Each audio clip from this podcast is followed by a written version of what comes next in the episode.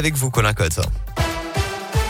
Bonjour Alexis, bonjour à tous. À la une ce matin, 68% des Français favorables à la vaccination obligatoire contre la Covid. C'est ce qui ressort d'un sondage d'IFOP publié hier soir. Sans aller jusque-là pour l'instant, Olivier Véran, le ministre de la Santé, devrait annoncer à la mi-journée des mesures plus restrictives face à la cinquième vague de l'épidémie. Encore plus de 32 000 nouveaux cas hier en France. La dose de rappel obligatoire pour tous, la réduction du délai d'écart entre les vaccins ou encore le renforcement des contrôles du pass sanitaire. Un cinquième passeur présumé interpellé cette nuit après le drame survenu au large de Calais hier. Au moins 27 migrants ont perdu la vie, morts noyés après le naufrage de leur embarcation alors qu'ils tentaient de rallier l'Angleterre.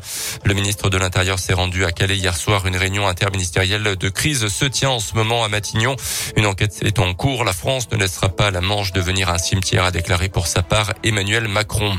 Ce jeudi 25 novembre, c'est la journée internationale de lutte contre les violences faites aux femmes. Hier, la région Auvergne-Rhône-Alpes a annoncé l'achat d'un millier de boutons d'alerte, ce qui serait une première en France à cette échelle.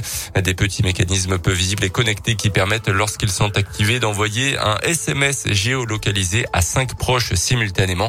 Des appareils qui enregistrent également les bruits et détectent les chutes.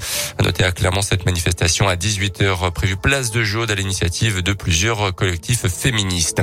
Plus légèrement le foot avec la défaite du Paris Saint-Germain hier soir sur le terrain de Manchester City. De Buzyn pour la cinquième journée de la phase de groupe. Paris est quand même qualifié pour les huitièmes. Ce soir, place à la Ligue Europa, Galatasaray, Marseille à 18h45 et Brondby OL à 21h.